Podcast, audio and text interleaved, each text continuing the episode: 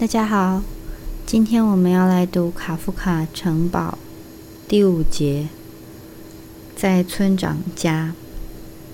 这几乎让他自己也感到奇怪。对此，他试图这样解释：那就是根据他到目前为止的经验，与伯爵辖下当局的因公往来十分简单。这一方面在于。对于处理他的事情，此地显然一劳永逸地颁布过一个既定的、对他来说十分有利的基本原则。另一方面，则是因为当局办事的一致性令人赞叹，尤其在这份一致性看似不存在之处，格外感觉得到它的完美。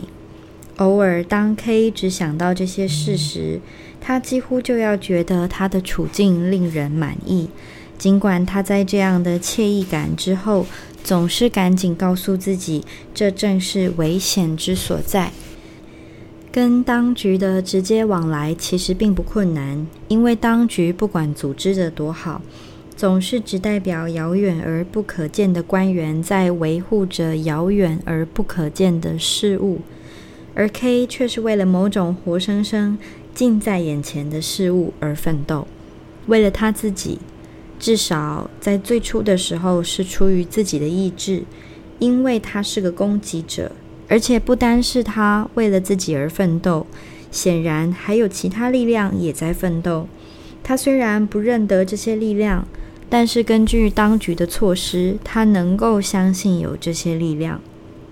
然而，由于当局从一开始就在比较不重要的事情上，到目前为止所涉及的就只有这种事，大大的迁就了 K，因此剥夺了他得到轻松的小胜利的可能性，而随着这种可能性，也剥夺了他继之而来的满足感，以及从这份满足感而产生的合理信心，去进行更大的奋斗。当局反而让 K 到处通行无阻，不管他想去哪里。当然，这只限于在村中，借此宠坏了 K，削弱了他的力量，根本就排除了任何奋斗，而把他放置到那非公务的、捉摸不透的、模糊而陌生的生活中。以这种方式，如果他不时时留心，很可能会发生这样的事。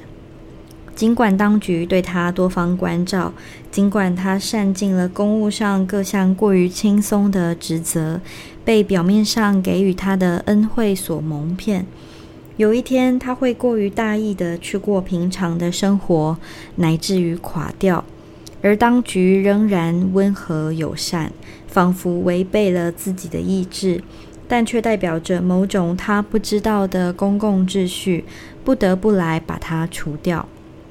而所谓平常的生活，在此地究竟是什么呢？K 从未在其他任何地方见到公务和生活如此交织在一起，有时候看起来就像是公务和生活交换了位置。举例来说，和克拉姆实际上在 K 的卧室里所掌握的权力相比。克拉姆到目前为止对 K 的职务所行使的正式权利算得上什么？因此，在此地，只有在直接面对当局时，适用一种较为随便的做法，适合稍微放松。除此之外，则永远要小心翼翼，因为每走一步都要眼观四面。在村长家，K 起初发现他对此地当局的看法得到了证实。村长是一个友善、肥胖、胡子刮得干干净净的男子，生着病，痛风严重发作，在床上迎接 K。原来是我们的土地测量员先生，他说想坐起来打招呼，却办不到。带着歉意，指着双腿，又倒回枕头上。一个安静的女子拿了张椅子来给 K，把椅子放在床边。在这间只有小窗，由于窗帘放下而更加阴暗的房间里，在昏暗的光线中，他几乎像一个影子。请坐，请坐，土地测量员先生。村长说，并且告诉我你的要求。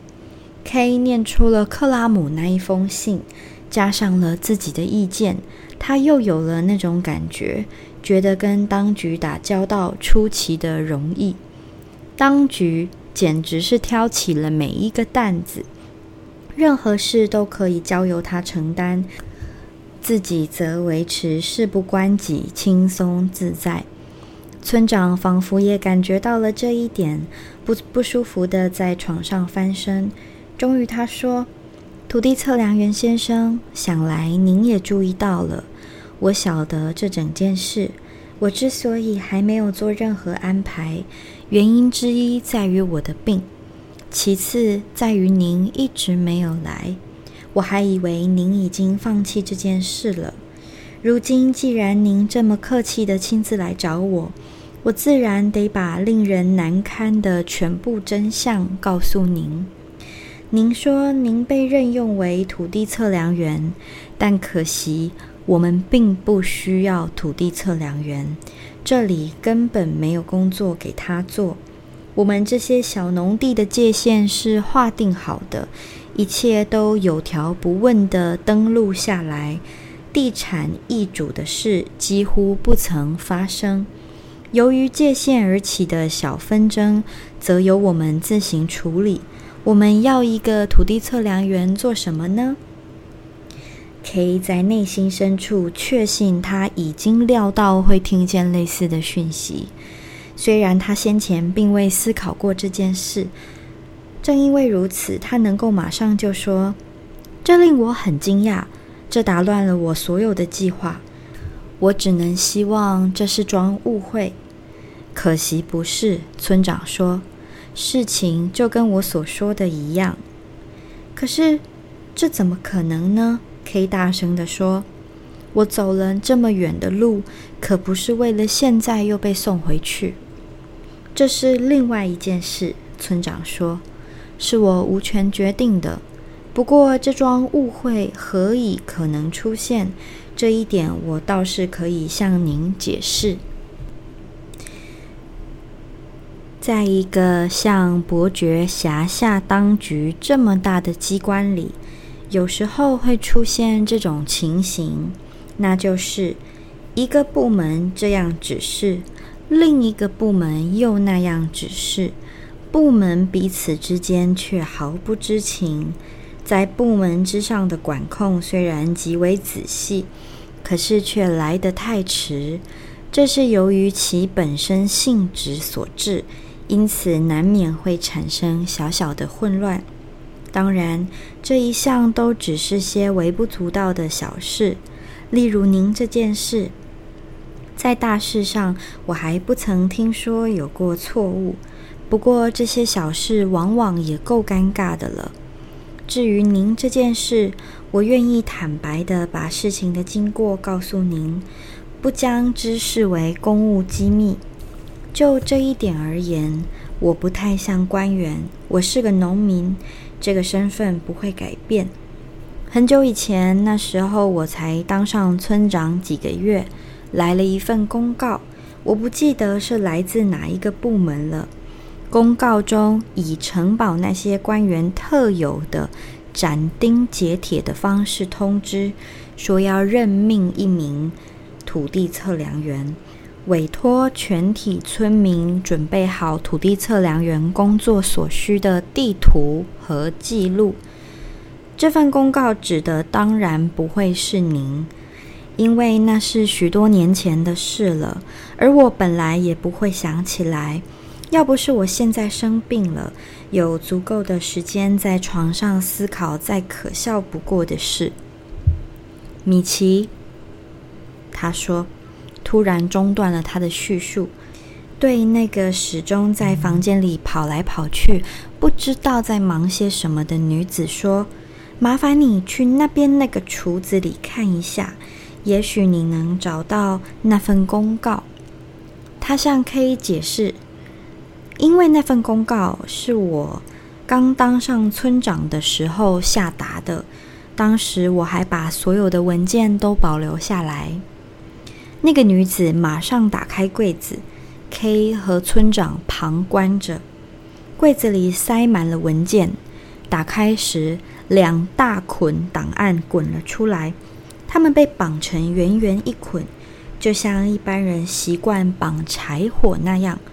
那个女子吃了一惊，往旁边一跳。可能是在下面，在下面。村长说，从床上指挥着。那个女子听话的用双臂抱住那两捆档案，把所有东西都从柜子里拿出来，以便拿到最底下的文件。那些文件已经铺满了半个房间，办过的工作还真不少。村长点点头说：“这还只是一小部分，我把大部分保存在谷仓里，不过绝大部分已经遗失了。”谁能把所有东西都保存起来？但是在谷仓里还有很多。他又转而问他太太：“你能找得到那份公告吗？你得去找一份档案，上面在‘土地测量员’这几个字下面画了蓝线。”他太太说：“这里太暗了，我去拿支蜡烛来。”他从那些文件上踩过去，出了房间。村长说：“在这项沉重的公务上，我太太给了我很大的帮助。毕竟这份工作我们只能兼着做。虽然在文书工作上，我还有一位助手，就是那位教师。尽管如此，工作还是不可能做完，总是剩下许多做不完的，都收在那边那个橱子里。”他指着另一个柜子，而我这一病。工作就越积越多，他说，疲倦地躺了回去，但仍旧带着自豪。当那个女子拿着蜡烛回来，在厨子前跪下来找那份公告，K 说：“我能不能帮您太太找呢？”村长露出微笑，摇摇头。我说过了，在您面前我没有什么公务机密好隐瞒，可是我却也不能够。过分到让您自己在档案中找。此刻房间里安静下来，只听得见纸张的沙沙声。村长说不定还打起盹儿来。一阵轻轻的敲门声让 K 转过身去，那自然是那两名助手。至少他们已经比较有教养了，没有马上冲进来，而是先从稍微打开的门里轻声说道。我们在外面太冷了。那是谁？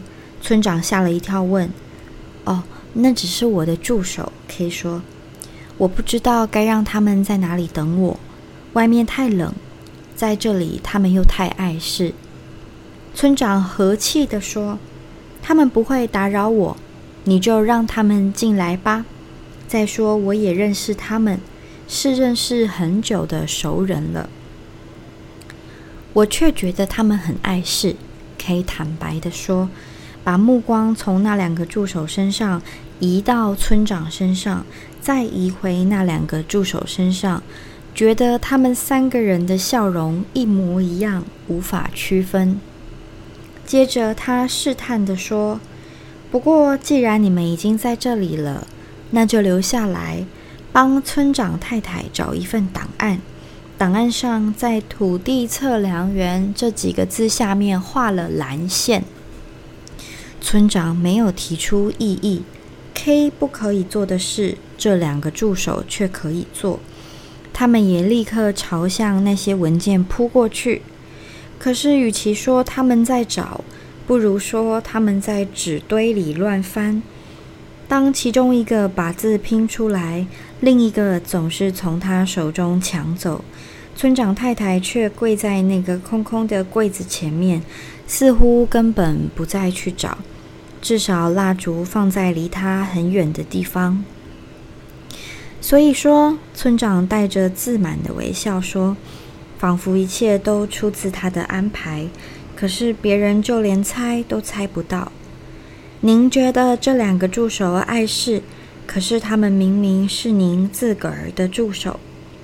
不。” K 冷冷地说：“他们是在这里才跑到我这儿来的。”怎么说是跑到您那儿呢？村长说：“您的意思应该是他们被派到您那儿。那就算是被派来的好了。” ”K 说，可是他们也可以说是天外飞来的。这个分派其实实在有欠考虑。在此地发生的事，没有一件是有欠考虑的。村长说：“忘了脚痛，坐直了身子，没有一件。”可以说，那么任用我这件事又怎么说呢？您的任用也是好好斟酌过的，村长说，只是一些附带的情况造成了混乱。我将根据那些档案来向您证明。可以说，那些档案是找不到的，找不到。村长大声地说：“米奇。”麻烦你稍微找得快一点。不过，就算没有档案，我也可以先把事情的始末说给你听。我提到的那份公告，我们表示感谢的回复了，说我们不需要土地测量员。可是，这个回复似乎没有被送回原本的那个部门，我姑且称之为 A 部门。而是阴错阳差的被送到了 B 部门，也就是说，A 部门没有收到回复，但可惜 B 部门也没有收到我们完整的回复。不管是档案的内文被留在我们这里了，还是在传送的途中遗失了，我可以保证它肯定不在那个部门里。总之，送到 B 部门的。也只有一个公文封，上面就只注明里面所装的公文是关于一名土地测量员的任用。只可惜里面并没有那一份公文。在此同时，A 部门还在等待我们回复。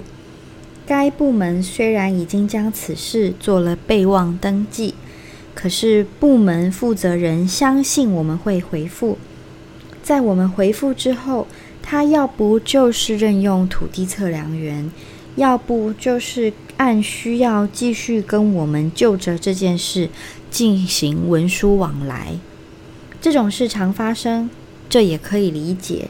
在处理一切事情都一丝不苟的情况下，也会发生，因为这样他就忽略了那个备忘记录，而整件事也就被他忘了。可是，在 B 部门，这个公文封却被送到了一个以认真闻名的负责人手中。他叫索尔蒂尼，是个意大利人。就连我这个熟知内情的人都不明白，一个像他这么有能力的人，何以被留在那个简直是最低阶的职位上。这个索尔蒂尼自然把那个空公文封送回来给我们，要我们补充内容。然而，自从 A 部门第一次发文来，已经过了好几个月，说不定是好几年。这是可以理解的，因为按照惯例，一份公文如果循着正确的途径走，那么最慢在一天之后就会送达该部门。而且在同一天就会处理完毕。可是，如果这份公文走错了路，由于整个组织的完善，他简直得要吃力的去寻找这条错误的途径，否则他是找不到的。在这种情况下，自然就会拖上很久。因此，当我们收到索尔蒂尼的短签，我们只还依稀记得这件事。当时我们就只有两个人在处理公务，米奇和我。那个教师当时还没有分派给我，我们只有在最重要的事情上才会保留副本。简而言之，我们只能十分含混地回答说：“我们不知道有这么一桩任用案，还有我们这里并不需要土地测量员。”不过，村长打断了自己。仿佛他在热心叙述时扯得太远了，或者至少是可能扯得太远了。这个故事不会让您感到无聊吗？不，K 说，这个故事让我觉得有趣。村长回答：“我说给您听，不是为了让您觉得有趣的。他之所以让我觉得有趣，K 说，只是因为我能够一窥这可笑的混乱。在某些情况下，这片混乱会决定一个人的生存。您还没有窥见什么，村长严肃地说，而我可以继续向您说下去。”像索尔蒂尼那样的人，当然不会满意我们的回复。我很佩服他，虽然他令我头痛，因为他不信任任何人。举例来说，就算他在无数件事情上认清某个人再值得信赖不过，在下一件事情上，他还是不信赖他，仿佛他根本不认识这个人一样。或者说的更贴切一点。仿佛他认得这个人是个无赖一样，我认为这是对的。一个官员必须要这么做。可惜，由于我的天性，我没办法遵守这个基本原则。您也看见了，我把一切都坦白摊开在您这个外地人面前。没办法，我就是这样。可是索尔蒂尼看到我们的回复，立刻就起了疑心。接下来就发展成大量的文书往来。索尔蒂尼问我为什么突然想到不该任用土地测量员。靠着米奇优异的记忆，我回答：最初的建议明明是当初当局自己提出来的。我们当然早就忘了当初提出的是另一个部门。索尔蒂尼又问。为什么我到现在才提起这份公函？我则说，因为我现在才想起这份公函。索尔蒂尼说这件事很奇怪。我说，就一件拖了这么久的事情来说，它一点也不奇怪。索尔蒂尼说这件事明明很奇怪，因为我所想起的那份公函并不存在。我说。它当然不存在，因为整份公文都遗失了。索尔蒂尼说：“可是针对那头一份公函，想必有一个备忘记录，而这个记录却不存在。这下子我无话可说了，因为我既不敢宣称，也不敢相信索尔蒂尼的部门里出了错。土地测量员先生。”您也许会在心里责怪索尔蒂尼，认为他若是考虑到我所说的话，就至少应该去向其他部门打听一下这件事。可是如果这么做却正好错了，我不希望这个人身上留下缺点，哪怕只是在您心里。这是当局的一条基本工作原则，就是根本不把犯错的可能性考虑在内。由于整个机构的组织完善，如果想把事情尽快处理完毕，这条基本原则是合理的，也是必要的。所以，索尔蒂尼根本不能去向其他部门打听。再说，那些部门也根本不会回复他，因为他们马上就会察觉这是在追究一个犯错的可能。请容许我用一个问题打断您，村长先生。可以说，您先前不是提到一个管控机构吗？根据您的叙述，这种办事情况让人一想到可能没有监控，就会感到不舒服。您很严格，村长说。可是，就算把您的严格乘以一千倍，比起当局对自己的严格，还是微不足道。只有道地的外地人才会提您问的这个问题：有没有管控机构呢？根本就只有管控机构。当然，他们不是用来找出粗略的字义上所谓的错误，因为错误不会发生。而就算偶尔发生了一个错误，如同在您这件事上，谁又能下定论说这是个错误？这倒是个新鲜事，可以大声地说。对我来说，这已经老掉牙了。村长说：“就跟您一样，我也是确信了是发生了一个错误。索尔蒂尼由于绝望而生了重病，第一级的管控机构也在此事上看出了错误。多亏了他们，我们才发现了错误的来源。可是，谁能宣称第二级的管控机构也会如此判定？还有第三级跟其余各级的管控机构，有可能可以说，在这类考量上，我最好还不要插嘴。再说，我也是头一次听说这些管控机构，当然还无法了解他们。只不过，我认为在这件事上有两件事要加以区分，那就是：第一，是在当局内部所发生的事，然后又可以用官方的角度做出那样或这样的解释；第二，则是我这个具体的人，位在当局之外的我，眼看就要遭到当局损害的我。这份损害是如此荒唐，乃至于我始终还无法相信这份危险的严重性。关于这一点，村长先生，您用如此惊人的专门知识所说的话，也许适用。只不过，我也想听听，针对我，您有什么话要说？这我也将会谈到。村长说。可是，如果我不把几句话先说在前头，你就无法了解。但是，我现在提起那些管控机构，就已经是说的太早了。所以，我再回到跟索尔蒂尼意见不一致这件事上，如同我提过的，我渐渐招架不住。而索尔蒂尼在面对任何人时，只要手中握有一丁点优势，他就已经赢了。因为这下子他的注意力、精力、定力都更加提高。对于受他攻击的人来说，他那副模样很可怕；对于受他攻击之力的人来说，他那副模样很雄伟。只因为我在另一些事情上曾经体验过后一种状况，我才能够像现在这样谈起他。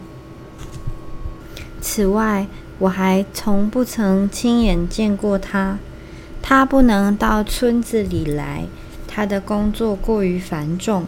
别人向我描述过他的房间，说所有的墙壁都被一大捆一大捆的档案堆叠而成的柱子给遮住了。这些还只是索尔蒂尼正在处理的档案。由于一再有档案从这一捆捆档案中被抽出来和塞进去，而且一切都发生得极为仓促，这些柱子一再的垮掉，而正是这种不断接连响起的巨响，成了索尔蒂尼办公室的特征。嗯，索尔蒂尼是个工作者，事情不问巨细，他都同样细心处理。村长先生，可以说，您总是把我这件任用案称之为最微不足道的小案子。然而，他却让许多官员十分费心。就算他刚开始是件小案子，由于像索尔蒂尼这类官员的勤奋，他也已经成了一件大案子。这很遗憾，也非我所愿，因为我并没有这样的野心。要让与我有关的档案多到叠成柱子，再轰一声垮下来。我只想当个小小的土地测量员，静静地在一张小绘图桌旁工作。不，村长说，这不是一件大案子。就这一点而言，您没有理由抱怨。这属于小案子当中最微不足道的那一类。工作量的大小并不能决定一桩案子的等级。如果您这么以为，那么您就还是远远不够了解当局。可是，就算案子的等级是取决于工作量的大小，您的案子也还是最微不足道的。一般的案子，也就是那些没有所谓的错误的案子，产生的工作量还要更大，不过也更有成果就是了。再说，您还根本不知道您这件案子所造成的实际工作，因为我现在才要对您说。起初，索尔蒂尼让我置身事外，可是他手下的官员来了，每天都在贵宾楼对村中大佬审讯，做下笔录。大多数人站在我这边，只有几个人起了疑心。测量土地这件事和农民有切身的关系，他们怀疑有某种秘密协定和不公道的事。此外，还找到了个领袖。从他们的陈述中，索尔蒂尼不得不得出一个结论，那就是：我若是把这件事在村民大会中提出来，那么并非所有的人都会反对任用一名土地测量员。就这样。一件本来理所当然的事，那就是我们不需要土地测量员，被弄得至少是有了疑问。在这件事情上，一个叫做布伦斯维克的人表现尤其突出。您大概不认识他，他这个人也许不坏，可是又愚蠢又爱幻想。他是拉塞曼的小舅子，那个皮革师傅的小舅子。K 问，形容了一下他在拉塞曼家里看到的那个大胡子。没错，就是他。村长说：“我也见过他太太。”K 随口说：“有可能。”村长说，随即闭口不答。她很美，K 说，可是有点苍白，有点虚弱。她大概是城堡里的人吧？这句话半带着询问的口气说。村长看看时钟，把药倒在一根汤匙上，急急吞了下去。关于城堡，您大概只知道办公室里的陈设吧？K 没礼貌地问。是的，村长说，露出一抹嘲讽但却又感激的微笑。办公室里的陈设也是最重要的。至于布伦斯维克，假如我们可以把它排除在村民之外。几乎我们这儿所有的人都会很高兴，拉塞曼高兴的程度也不会小。可是当时布伦斯维克赢得了一些影响力，他虽然不擅长演说，但是嗓门很大，对某些人来说这也就够了。于是我被迫把这件事在村民大会上提出来，而这起初也是布伦斯维克唯一的胜利。因为村民大会绝大多数的人不想要什么土地测量员，这也已经是好几年前的事了。可是，在这段时间里，这件事都没有平息。一部分是由于索尔蒂尼的认真，他透过仔细的调查，试图查明多数派和反对派的动机；另一部分则是由于布伦维斯克的愚蠢和野心。他跟当局有各种私人的关系，而他一再用他想出来的新招数来动用这些关系。不过，索尔蒂尼并没有受布伦斯维克的骗。布伦斯维克怎么可能骗得了索尔蒂尼？但正是因为不要受骗，就必须做新的调查，而这些新的调查还没有结束。布伦斯维克就已经又想出了新招数，他是很机灵的，这就是他愚蠢之处。现在我要谈到我们当局机构的一个特质，与他的一丝不苟相应。他也极为敏感。如果一件事被斟酌了很久，那么有可能会发生在这些斟酌尚未结束之前。在一个无法预见、事后也不再找得到的地方，突然闪电般的冒出一个解决办法，从而了结了这件事。虽然大多十分正确，却毕竟还是有点随意。那就像是当局机构再也受不了由于同一件事而产生的常年刺激和紧张。这件事就其本身而言，也许微不足道。于是不借助官员的协助，自行做出决定。当然，这并非奇迹发生，而且肯定有哪个官员写下了这个解决办法，或是做出了一个没写下来的决定。无论如何，至少从我们这边无法确定，就算是当局也无法确定。究竟是哪一个官员在这件事上做了决定？还有他做此决定是出于哪些原因？过了很久之后，才有管控机构确定了，但我们却不再得知。况且也几乎不再有人感兴趣。嗯，我刚才说过，这些决定多半极佳。令人困扰之处只在于众人太晚得知这些决定。这些事通常都是这样，因此在这段时间里还热烈讨论早就已经被决定的事。我不知道您在这件案子上是否做出这样的决定。从某些迹象看来是有。从某些迹象看来，则无。假如做出过这样的决定，那么就会有一张任命状寄给您，您会长途跋涉来到这里，这会花上许多时间。而在这段时间里，索尔蒂尼还会继续处理同一件事，直到精疲力尽。布伦斯维克还会继续耍阴谋，而我则被他们两个折磨。我只是暗示有这个可能性，但我确实知道下面的事。一个管控机构后来发现，在许多年前，A 部门为了土地测量员一事，曾经向村里询问过，却一直没有收到回复。他们又再一次来询问我，而这整件事自然就被澄清了。A 部门对我的回复表示满意。那就是我们不需要土地测量员，而索尔蒂尼不得不看出这件案子不归他管，看出他平白做了这么多劳心伤神的工作，虽然错不在他。假如新的工作没有如常从四面八方涌来，假如您的案子不是明明只是桩极小的案子，几乎可以说是小案子当中最小的。那么我们大家大概都会松了一口气。我认为，就连索尔蒂尼自己都会松了一口气。只有布伦斯维克不高兴，但那只是可笑罢了。而现在，土地测量员先生，请您想象一下我的失望。当这整件事如今已经幸运的了结之后，从那以后已经又过了很长的时间，您突然冒了出来。看来这件事似乎又要重新来过。我下定了决心，就我能力所及，绝不让这种情况发生。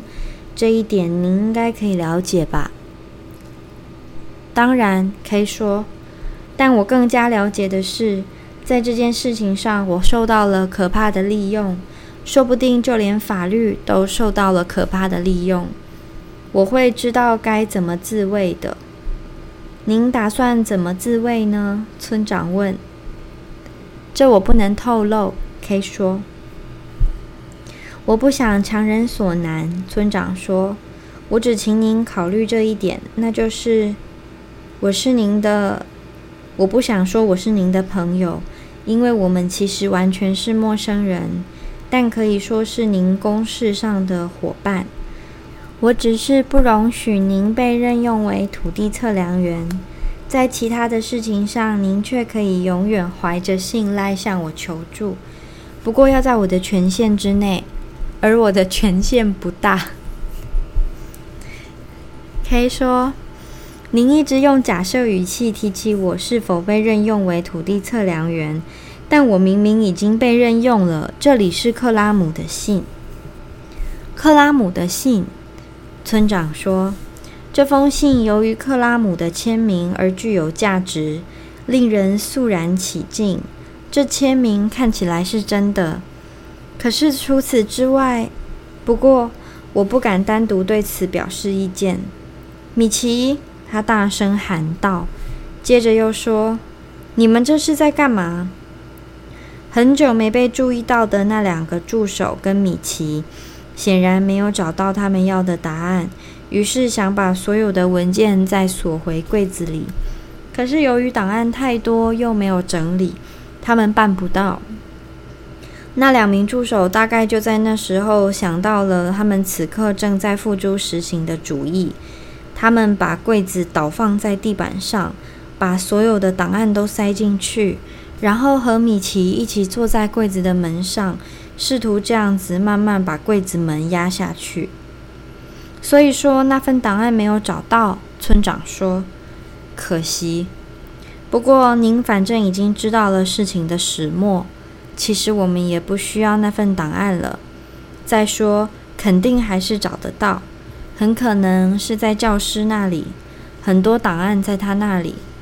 不过米奇，现在拿着蜡烛过来吧，把这封信念给我听。”米奇过来了。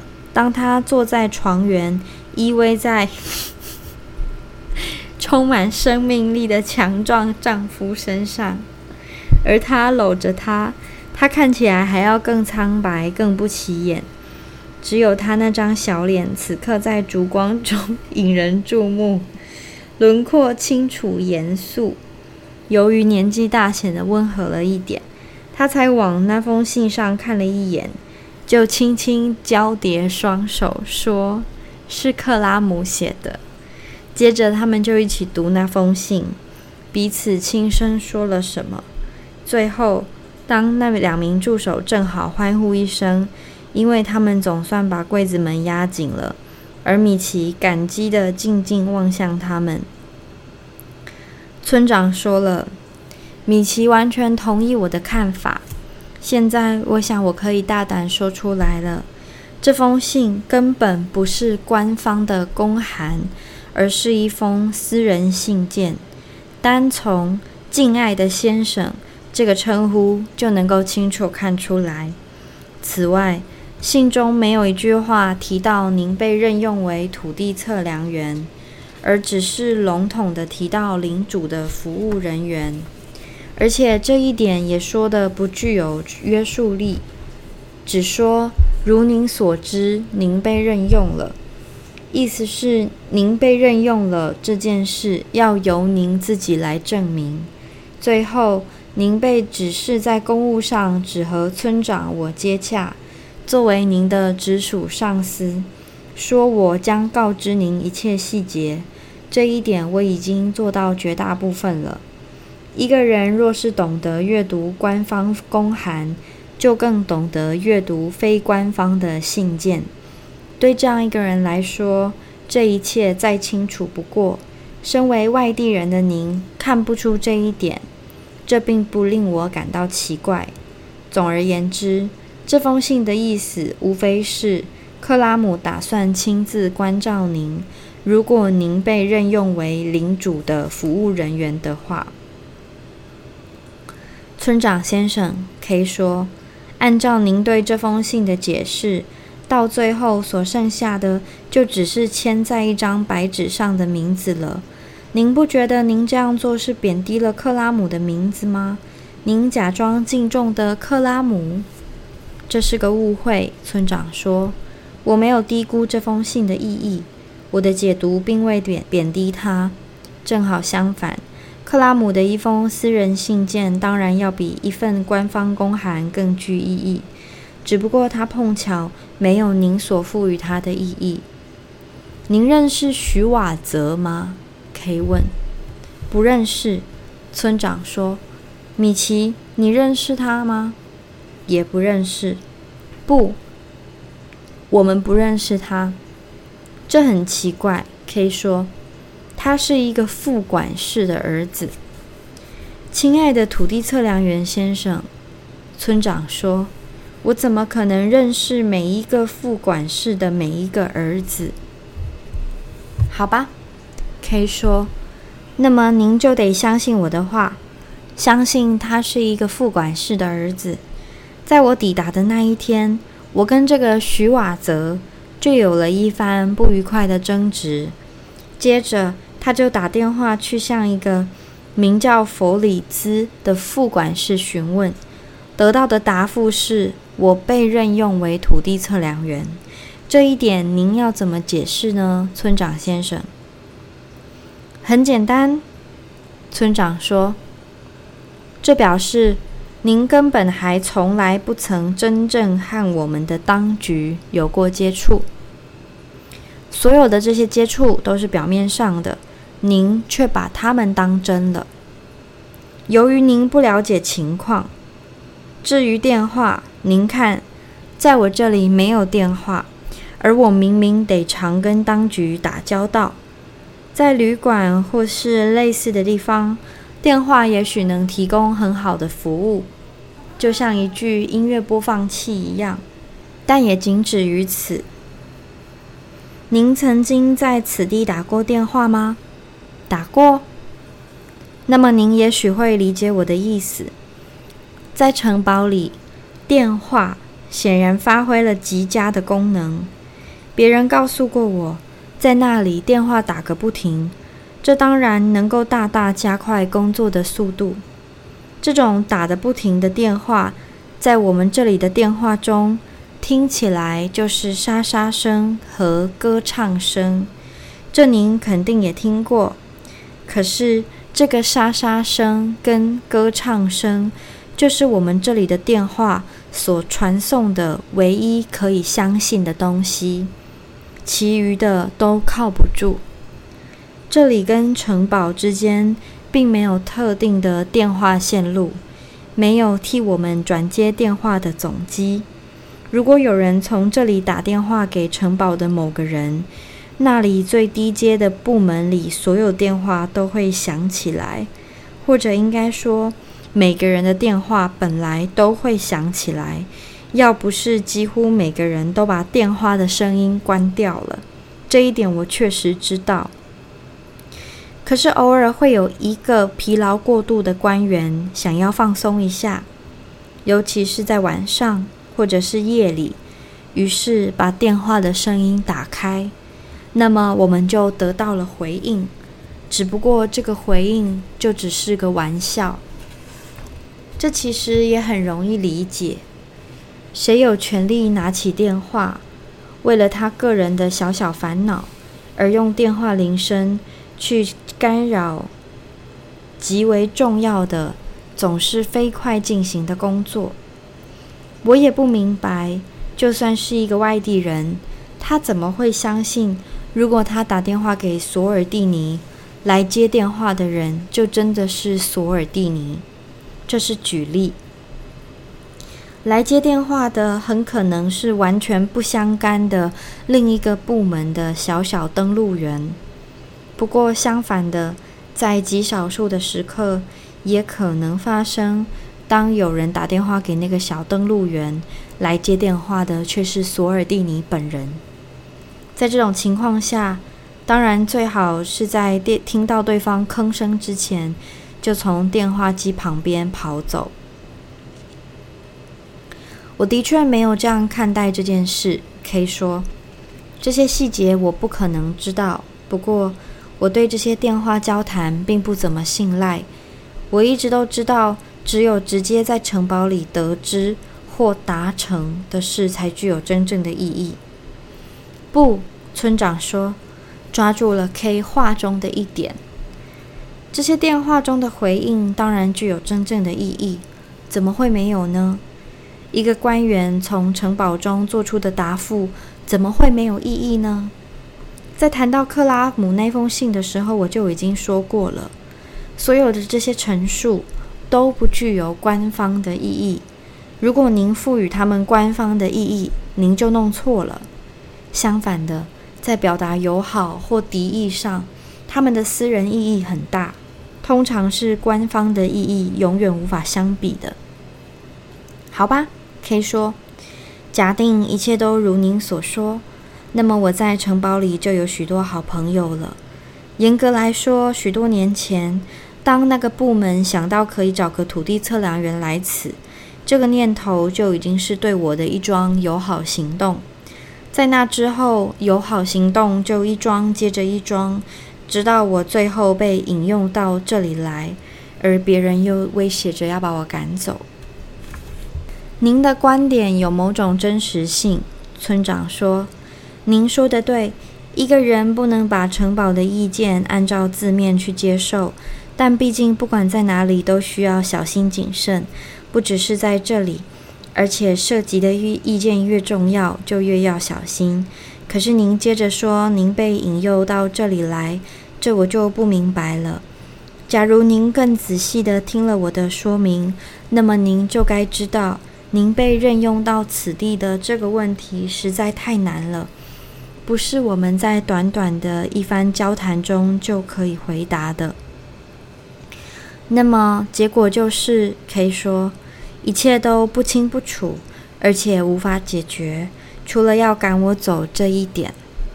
谁会胆敢赶你走呢？土地测量员先生，村长说：“正是因为在真正的问题之前还有问题要厘清，才保证了您受到最礼貌的对待。只是看来您过于敏感，没有人留您在这里。但这可还不能算是赶您走。”哦，村长先生，可以说这会儿您又把某些事情看得太过透彻。我将向您列举几件把我留在此地的事。我为了离开家乡所做的牺牲，那辛苦的长途跋涉，由于在此地被任用而让我合理抱持的希望，我的一文不名。如今要在家乡再找一份合适的工作不大可能。最后很重要的一点，我的未婚妻是个本地人。哦，弗利达。村长毫不惊讶地说：“我知道，不过弗利达会追随您到天涯海角。当然，至于其他几件事，的确需要做点斟酌，而我将会向城堡报告。要是有决定下达，或是在决定下达之前需要再询问您一次，我会派人找您来。这样您同意吗？不，一点也不同意。可以说。”我并不要城堡的施舍，我只要我应得的权利。米奇村长对他太太说：“他仍旧依偎着他坐着，怔怔失神地玩弄着克拉姆那封信，把它折成了一艘小船。”这时，K 吓了一跳，把信从他手里拿走。米奇，我的腿又开始痛得厉害，我们得重新热敷了。K 站了起来，说道：“那么我就告辞了。”好，米奇说：“他已经准备好一副膏药。”这风也太大了。K 转过身，那两个助手一听到 K 要告辞，以他们一贯不恰当的工作热情，就把两扇门都打开了，为了让病人所待的这个房间免于受到强烈涌进来的寒气侵袭。K 只能匆匆的在村长面前一鞠躬，然后他拉着那两名助手一起跑出房间，迅速把门关上。